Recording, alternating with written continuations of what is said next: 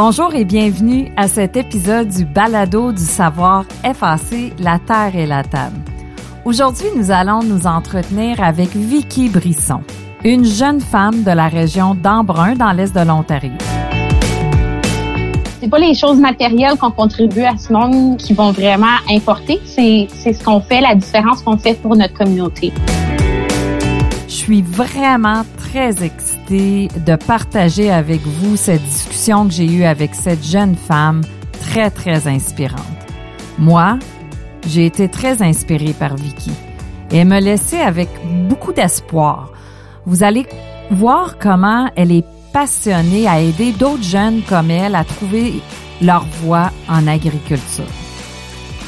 C'est à partir d'un très jeune âge que Vicky s'est impliquée dans diverses organisations agricoles telles que les 4H. Et tout récemment, en tant que membre du Conseil canadien de la jeunesse agricole, un comité pour des jeunes leaders qui a été créé par le ministre de l'Agriculture et de l'Agroalimentaire du Canada, l'honorable Marie-Claude Bibeau. Vicky nous parle aujourd'hui de l'importance de poursuivre nos passions et aussi comment mieux trouver un équilibre dans notre vie.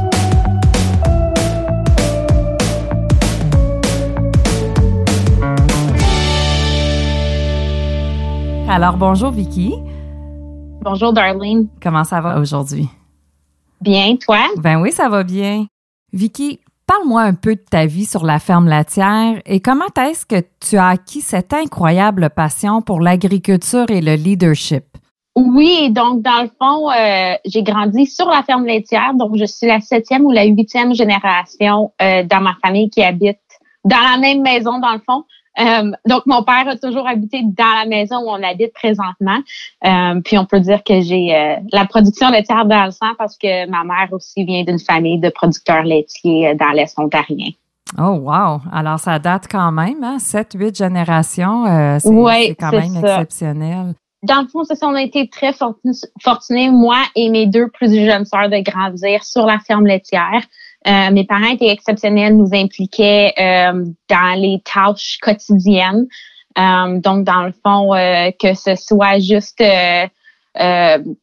jouer avec les chats ou à mesure qu'on grandissait, vraiment aider avec avec des tâches variables. mes, mes parents se sont rencontrés assez de façon intéressante à travers le 4H. Puis, lorsque j'ai eu l'âge de commencer justement dans les 4H, euh, étant francophone dans l'Est ontarien, la, la, barrière linguistique est un petit peu un défi. Puis, on n'avait pas de club francophone dans la région.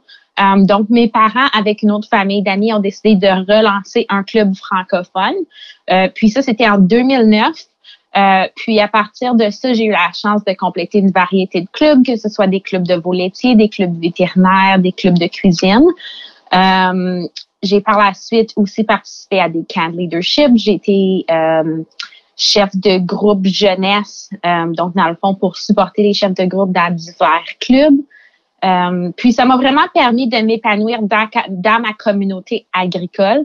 donc malheureusement, mon père, en raison de santé, euh, on a dû vendre le troupeau laitier euh, lorsque j'étais en dixième année. Mais mon implication communautaire à travers le 4H m'a permis de rester impliquée dans la communauté agricole. Donc, je suis allée travailler pour d'autres fermiers dans la région. Euh, puis de là, on aurait pu s'attendre à ce que ma passion ou que mon, lien à l'agriculture pas meure, mais, mais, mais s'affaiblisse un petit peu. Mais au contraire, ça m'a juste redonner une passion encore plus importante, puis ça m'a ça m'a donné envie de faire ma place, euh, de laisser ma marque dans, dans l'industrie agricole de l'Est ontarien. Euh, donc, dans le fond, c'est ça un petit peu mon parcours euh, ayant grandi sur une ferme laitière, puis par la suite dans mon implication dans le 4H. Maintenant, Vicky nous fait part de certains défis personnels qu'elle a dû faire face et qui l'ont amenée à découvrir ses vraies passions qui l'ont ensuite aidé à trouver son propre chemin à elle. J'ai décidé euh, d'appliquer à l'Université de Guelph pour mes études en sciences animales. Euh, c'était aussi un gros défi euh, ou un projet à entreprendre puisque ayant grandi dans l'Est ontarien, j'avais complété toutes mes études en français. Hmm. J'ai pas commencé à apprendre l'anglais dans le fond avant la quatrième année. Euh, je dirais même qu'à mon premier camp de leadership que j'ai participé, j'étais pas du tout bilingue. Je me débrouillais, je me débrouillais en anglais, mais c'était tout. Euh, mais je me suis quand même poussée à sortir de ma zone de confort, euh, à appliquer à Guelph parce que je pouvais vraiment avoir un beau futur là.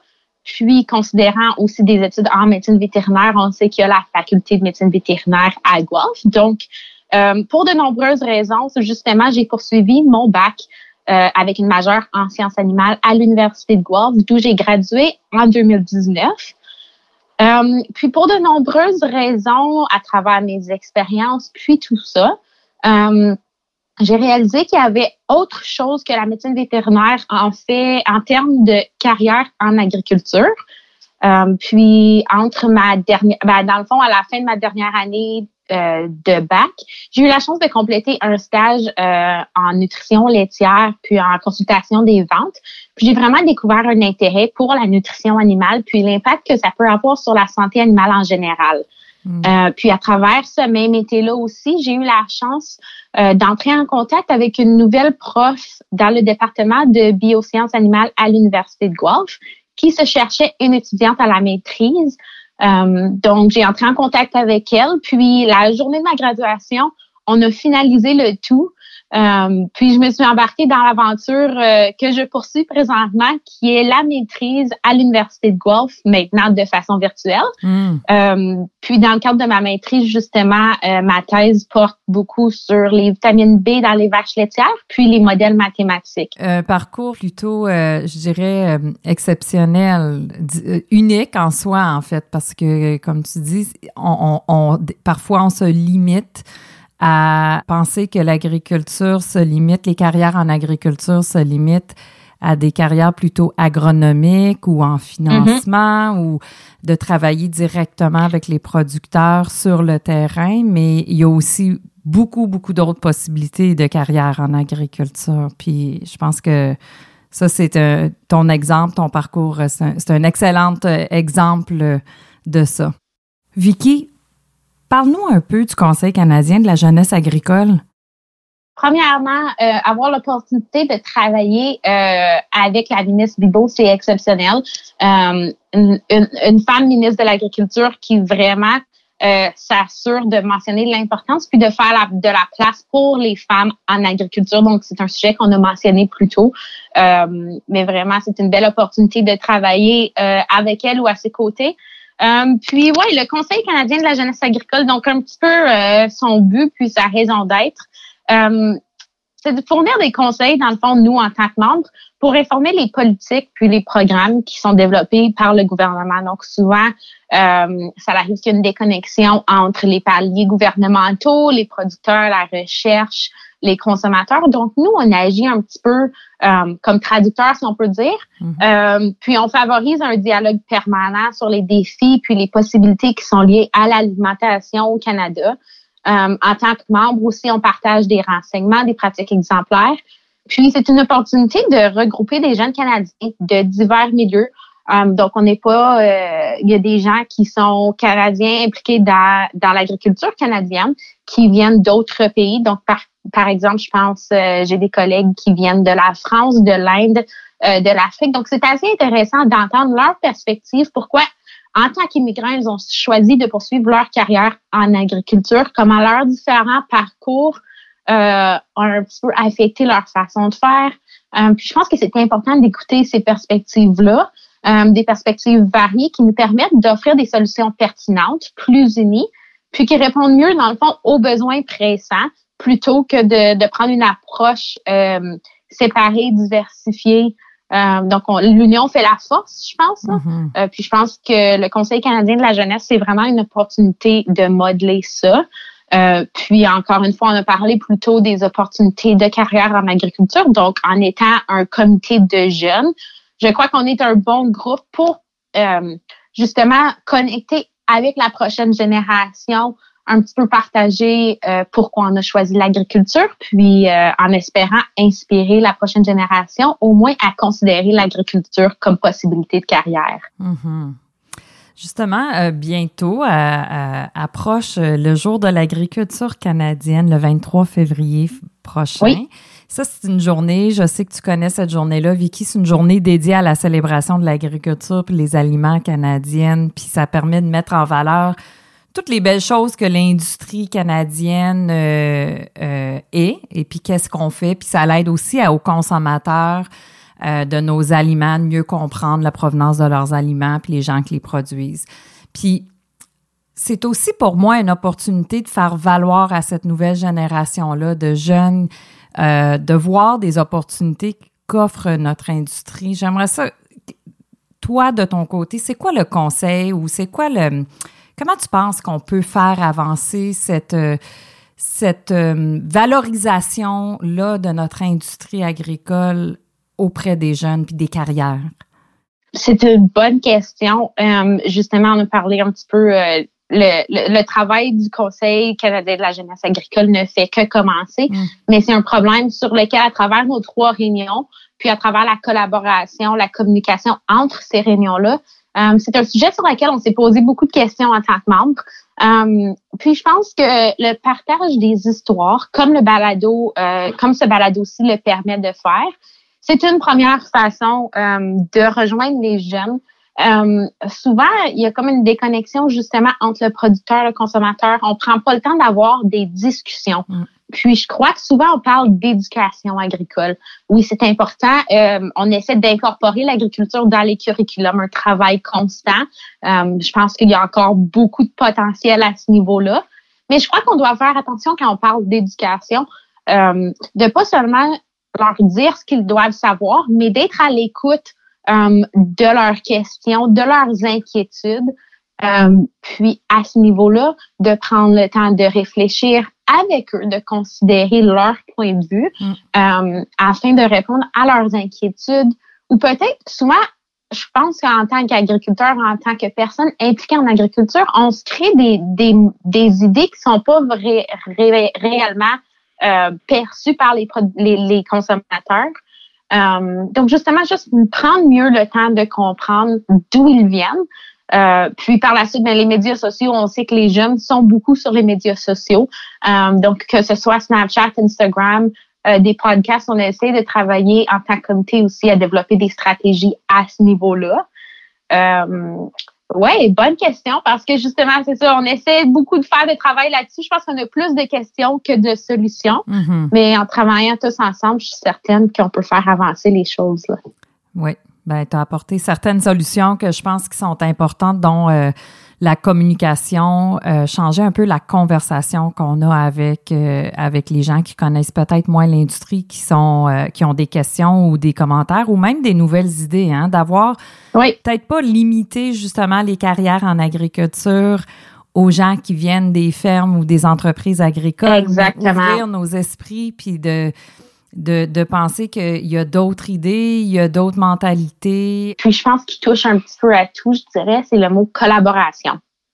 Euh, que ce soit collaboration entre différents types de production agricole, que ce soit la collaboration entre les paliers gouvernementaux, les producteurs, la recherche, que ce soit la collaboration euh, pour les ressources qu'on crée, le message qu'on partage. Euh, donc, on sait souvent qu'en agriculture, on essaie de, de, faire un petit peu chacun notre chose. Euh, mais je pense que ça devient difficile pour le consommateur aussi de, de comprendre le message qu'on essaie de partager. Donc, euh, oui, collaboration, je pense que c'est vraiment mon objectif ou mm. mon ambition. Ta raison d'être. Oui, exactement.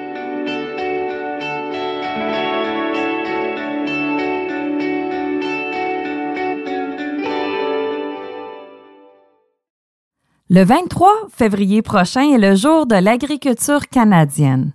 C'est le moment de célébrer toutes les choses extraordinaires qui se passent dans l'industrie agricole et agroalimentaire canadienne.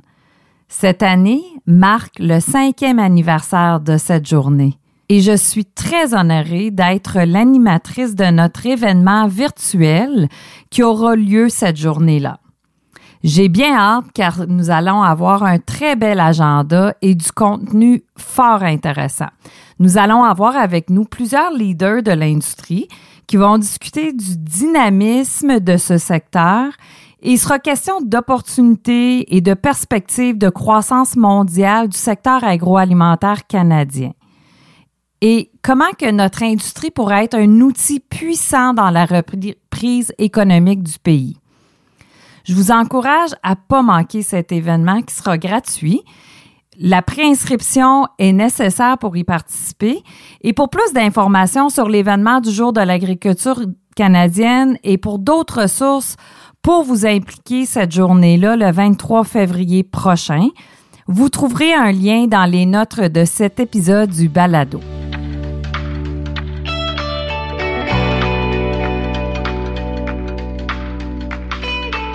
Parle-moi un petit peu, euh, brièvement, tu as mentionné tout à l'heure que tu n'as pas pensé à reprendre la ferme chez vous. Mm-hmm. Pourquoi? Pourquoi est ainsi? Oh, c'est des bonnes questions. Euh, puis je me suis posé la question, mes parents nous ont toujours beaucoup supportés en tant que femmes en agriculture. Euh, donc moi puis mes deux plus jeunes sœurs. Mais je pense que c'est peut-être une perspective qu'on a ou une, une vision qu'on a à cause de la façon que les choses ont toujours été faites. Donc, quand on regarde la population générale d'agriculteurs, c'est surtout des hommes, des hommes plus âgés, euh, qui sont à la tête peut-être d'entreprises agricoles. Euh, donc, des fois, je me questionne, est-ce que c'est parce que je me voyais pas nécessairement dans ces rôles-là? Euh, mais aussi, on sait qu'il y a beaucoup, beaucoup de stress qui est mis sur les épaules des producteurs les producteurs, c'est des personnes extrêmement persévérantes, des personnes résilientes, des personnes passionnées. Euh, mais je savais que pour moi, c'était important d'avoir un, équilibre entre ma vie professionnelle, ma vie personnelle. Euh, donc, je suis très passionnée de l'agriculture, j'en mange. Euh, mais des fois, c'est un petit peu, je dois prendre un pas de recul, puis m'assurer de prendre soin justement de ma santé mentale, de ma santé physique. donc, poursuivre une carrière qui était liée à l'agriculture sans nécessairement prendre la relève de la ferme, ça me permettait de quand même poursuivre cette passion pour l'agriculture, tout en m'assurant de prendre du temps pour moi. Euh, puis, euh, oui, c'est ça. Wow. Oh, oh là, j'ai plein de questions qui me viennent là. Tout ce que tu viens de répondre là, on, on, va avoir du beau contenu ici là. J'ai beaucoup de questions. Donc, j'aimerais justement, parle-moi de, de, les limites que tu as ressenties peut-être en grandissant. Tu as mentionné mm-hmm. les hommes en agriculture, puis en tant que femme en agriculture, est-ce que est-ce qu'il y avait des limites pour toi? Um, pour moi, personnellement, j'ai jamais vraiment ressenti de limites parce que justement, j'ai vraiment été chanceuse d'être supportée à la fois par des femmes et des hommes en agriculture. Um, si tu demandes à mes parents, je suis certaine qu'ils diraient que je suis une tête forte, je suis têtue. euh, donc, tu me dis que je peux pas faire quelque chose, puis ça va juste me motiver à le faire encore plus. Mm. Euh, donc, de cette optique-là, je pense que en raison de ma personnalité, euh, je pense pas que j'ai vraiment eu des bâtons dans les roues, ou si j'ai eu des bâtons dans les roues, ça m'a juste servi de tremplin pour me propulser plus loin. Par contre, euh, définitivement, ne pas être en mesure de me voir dans certains rôles, euh, ou avoir de la difficulté à trouver des modèles dans certaines hmm. positions en agriculture, c'est certain que ça contribue. Puis je pense que c'est une, une, raison pour laquelle j'ai poursuivi l'idée de la médecine vétérinaire pour un bout. Euh, on avait une excellente vétérinaire dans notre région qui m'a pris sous son aile, euh, qui m'a guidée, euh, qui m'a supportée. Euh, donc, de là, l'importance, je crois, en tant que femme en agriculture, de supporter les unes les autres on ne sait pas c'est quoi les défis euh, que les autres femmes en agriculture nécessairement, les défis auxquels elles font face. Mais je pense qu'en partageant nos histoires, on peut les encourager à prendre leur place, euh, puis à leur tour à partager leur voix. Euh, donc, c'est certain, on sait que le milieu de l'agriculture, c'est un milieu qui est encore dominé par les hommes, que ce soit à la tête des entreprises, sur les associations. je crois que les femmes, on est très capables de prendre notre place. Euh, on doit travailler avec les hommes. Je pense pas que c'est une question de homme contre femme. C'est on doit s'unir, on doit unir nos forces. Mais en tant que femme, je pense que souvent on a tendance à en prendre trop euh, ou à douter de nos compétences mm. puis de nos capacités. Euh, donc juste, je pense que c'est un travail personnel aussi de se de se supporter, d'aller chercher les ressources nécessaires pour pour faire grandir notre confiance en soi, puis d'être capable de prendre cette place là justement. Tu as investi beaucoup de, de réflexion. Je t'entends souvent dire j'ai réfléchi à ça. Euh, tu as aussi parlé tout à l'heure de l'importance d'avoir un équilibre dans ta vie. Comment est-ce que tu justement que tu gères ton énergie? Parce que tu sembles vouloir t'es tu es très passionné et le vouloir de faire avancer l'agriculture, avancer les défis qui peuvent y exister. Comment est-ce que tu trouves cet équilibre-là au quotidien, ton énergie? Oui, euh, donc je pense qu'on apprend beaucoup de ses erreurs. Euh, puis je pense que pour moi, autant que le, mon, mon bac a été euh, une belle expérience d'apprentissage, il y a aussi eu beaucoup de défis. Euh, puis je pense que trop souvent, on parle de nos réussites sans nécessairement mentionner nos défis. Mm. Euh, donc, que ce soit l'anxiété, la dépression, juste le sentiment de ne pas avoir assez d'énergie.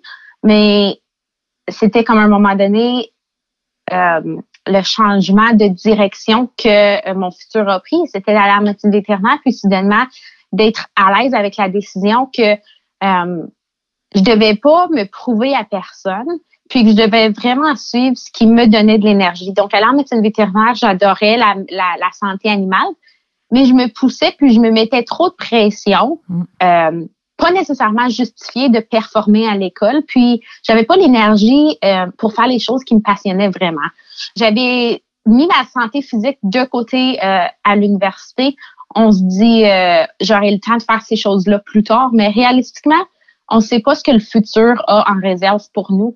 Euh, donc, on doit vraiment profiter du moment présent, de prendre le temps pour soi à tous les jours. Euh, donc, ayant mis ma santé physique, j'adorais courir, faire de la natation au secondaire. C'est pas quelque chose que j'ai poursuivi à travers mon bac, mais c'est quelque chose qu'à la fin, durant mon stage, j'ai eu la chance de reconnecter, si on peut dire, avec ça euh, passer du temps en plein air, donc aller courir, aller faire du vélo, prendre des marches avec des amis. Euh, puis vraiment, c'est à ce moment-là où j'ai réalisé que les journées où je bougeais, les moments où les journées où je prenais le temps de prendre le temps pour moi, c'est les journées où j'avais le plus d'énergie. Ce qui peut sembler un petit peu contre-intuitif. Souvent, on se dit j'ai pas le temps de faire ces choses-là. Euh, il y a trop de gens qui ont besoin de moi, j'ai trop de choses sur mes épaules. Mais on doit remplir notre propre tasse, si je peux utiliser l'analogie, avant de donner aux autres. Parce que si on travaille d'une tasse ou d'un verre vide, c'est difficile de redonner aux autres. Euh, donc, puis souvent, en tant que femme aussi, on a beaucoup le désir d'aider les autres avant de s'aider soi-même, de prioriser les autres. Euh, mais je pense que c'est pas du tout, euh, si je peux me permettre l'anglicisme, selfish de prendre soin de soi parce que ça nous permet d'être là puis de mieux servir les gens par la suite. puis l'autre chose aussi, c'est que on ne pourra pas tout faire. Euh, donc, on doit vraiment prendre le temps de réfléchir justement à nos valeurs, à nos priorités. Euh, puis, j'aime bien euh, le rappel que quand tout est important, rien n'est important. donc, vraiment de prendre le temps de dédier notre énergie à quelques priorités plutôt que d'essayer de tout faire, mais de finalement de se brûler la chandelle des deux. Wow, beaucoup, beaucoup de mots de sagesse là-dedans je suis impressionnée à un si jeune âge, Vicky, euh, que, que tu as parcouru, euh, euh, que, que, tu arrives à autant de belles conclusions, puis de réflexions. Qu'est-ce que tu penses? C'est quoi la chose qui a contribué à, ton succès jusqu'à présent dans ta carrière ou dans ton parcours? Oui, dans le fond, donc oui, on a parlé de réflexion plus tôt. puis, j'ai la chance euh, d'avoir des grands-parents exceptionnels aussi. Donc, j'ai parlé de l'influence que mes parents ont eu sur mhm. moi plus tôt. Euh, mais mes deux, euh, mes deux grands-pères, justement, étaient des producteurs laitiers eux aussi. mon grand-père maternel a dû quitter l'école à un jeune âge, je dirais, je crois, en huitième année, afin de prendre la relève de la ferme familiale. Mais il nous a toujours encouragés de poursuivre notre éducation, de continuer à apprendre. Euh, puis c'est à travers des discussions avec lui justement que euh, on peut réaliser notre euh, notre chance qu'on a un petit peu en tant que jeune aujourd'hui. donc je prends jamais pour acquis justement l'opportunité non seulement de compléter mes études secondaires, post-secondaires, mais aussi de continuer à m'épanouir dans le cadre de ma maîtrise. Donc j'aime bien avoir des discussions avec lui justement sur la façon dont les choses étaient faites à son époque, les changements qu'il a vus euh, à travers justement son parcours. Euh, puis, ben, c'est un petit peu une source d'inspiration. Euh, lui aussi était très impliqué dans l'industrie laitière à son époque. Puis, c'est toujours encourageant de, de, de, le voir parler. Puis, à chaque fois qu'il parle de l'industrie laitière puis de son implication, il y a un gros sourire au visage. puis, de l'autre côté, mon grand-père paternel, lui aussi, dans le fond, était sur la ferme laitière. Euh, puis malheureusement, il est décédé soudainement en février. Ah. Euh, puis, euh, je pense que c'est être capable de faire ressortir le bon ou les opportunités d'apprentissage de toutes les situations. Donc, il faut prendre le temps, évidemment, de ressentir nos émotions. Mais j'ai eu la chance d'écrire l'éloge pour euh, son funérail. Puis ça m'a permis de discuter avec tous les gens de notre famille, tous les gens de son entourage, euh, puis d'entendre ces gens-là partager l'impact qu'il avait eu euh, sur eux, sur notre communauté. vraiment, j'étais déjà sur une trajectoire spécifique, mais ça l'a comme rallumé un feu à l'intérieur de moi. ça m'a rappelé l'importance justement euh, c'est pas les choses matérielles qu'on contribue à ce monde euh, qui vont vraiment importer, c'est c'est ce qu'on fait, la différence qu'on fait pour notre communauté.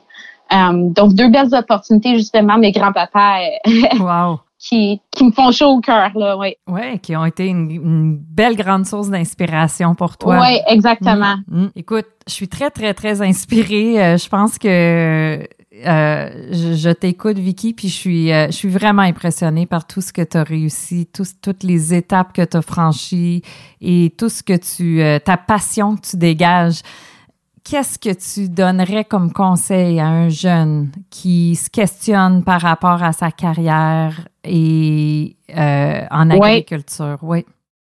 Euh, c'est d'excellentes questions. Puis d'ailleurs, euh, dans le cadre de ma présentation à la conférence Advancing Women in Agriculture, d'ailleurs, qui est la façon que j'ai eu la chance de te rencontrer, mm-hmm. euh, j'ai eu la chance de partager quelques questions. Puis si tu me le permets, c'est des questions où j'aimerais juste lancer aux jeunes, des questions de réflexion, parce que je pense que moi, en tant que jeune agricultrice, je peux inspirer les autres, mais j'ai pas la réponse euh, pour ce que tu devrais faire ou ce qui devrait te passionner. C'est personnel euh, à tout le monde. Hein? Oui, c'est ça. Donc, je pense que c'est la réflexion interne de savoir son pourquoi. Euh, donc, si ça te dérange pas, j'ai quelques questions que je pourrais partager. Oui, vas-y, absolument. donc, numéro un, comment vos expériences de vie antérieures ont-elles influencé votre situation actuelle? Avez-vous participé à des activités parascolaires ou à des organisations jeunesse auxquelles vous voudriez encourager les jeunes d'aujourd'hui à poursuivre? Numéro 2, poursuivez-vous votre chemin actuel parce que c'est quelque chose que vous voulez faire? Ou parce que vous sentez que c'est quelque chose que les gens autour de vous attendent de vous? Numéro 3, comment sortez-vous de votre zone de confort? Comment vous êtes-vous donné le courage de le faire? Quelles difficultés avez-vous rencontrées? Puis finalement, comment en avez-vous tiré profit? Numéro 4, quelles personnes ont eu un impact sur votre vie? Qu'avez-vous appris d'eux ou d'elles? Et comment pouvez-vous donner au suivant? Numéro 5, comment prenez-vous soin de vous? Numéro 6, qu'est-ce qui vous passionne à la fois au niveau professionnel et au niveau personnel? Et finalement, numéro 7, quels sont vos objectifs?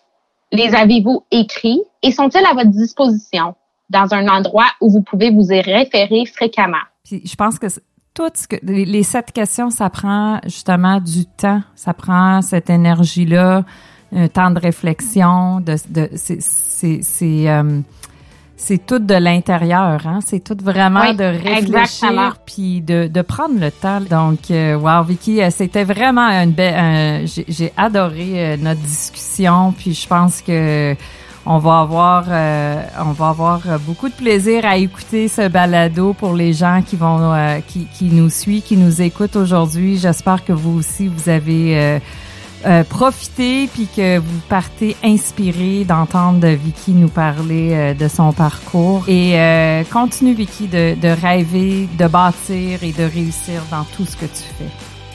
Ben merci Darlene. Merci.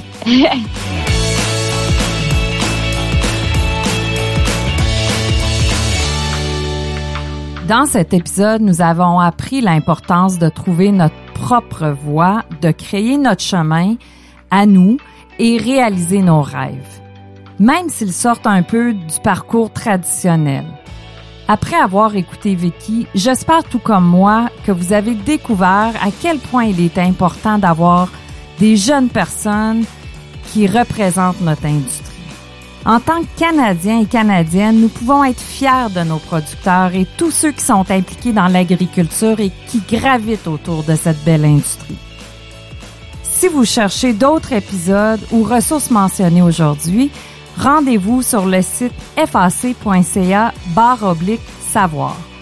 Vous y trouverez de nombreuses informations qui vous permettront de vous familiariser avec une panoplie de sujets en lien avec la gestion d'une entreprise agricole.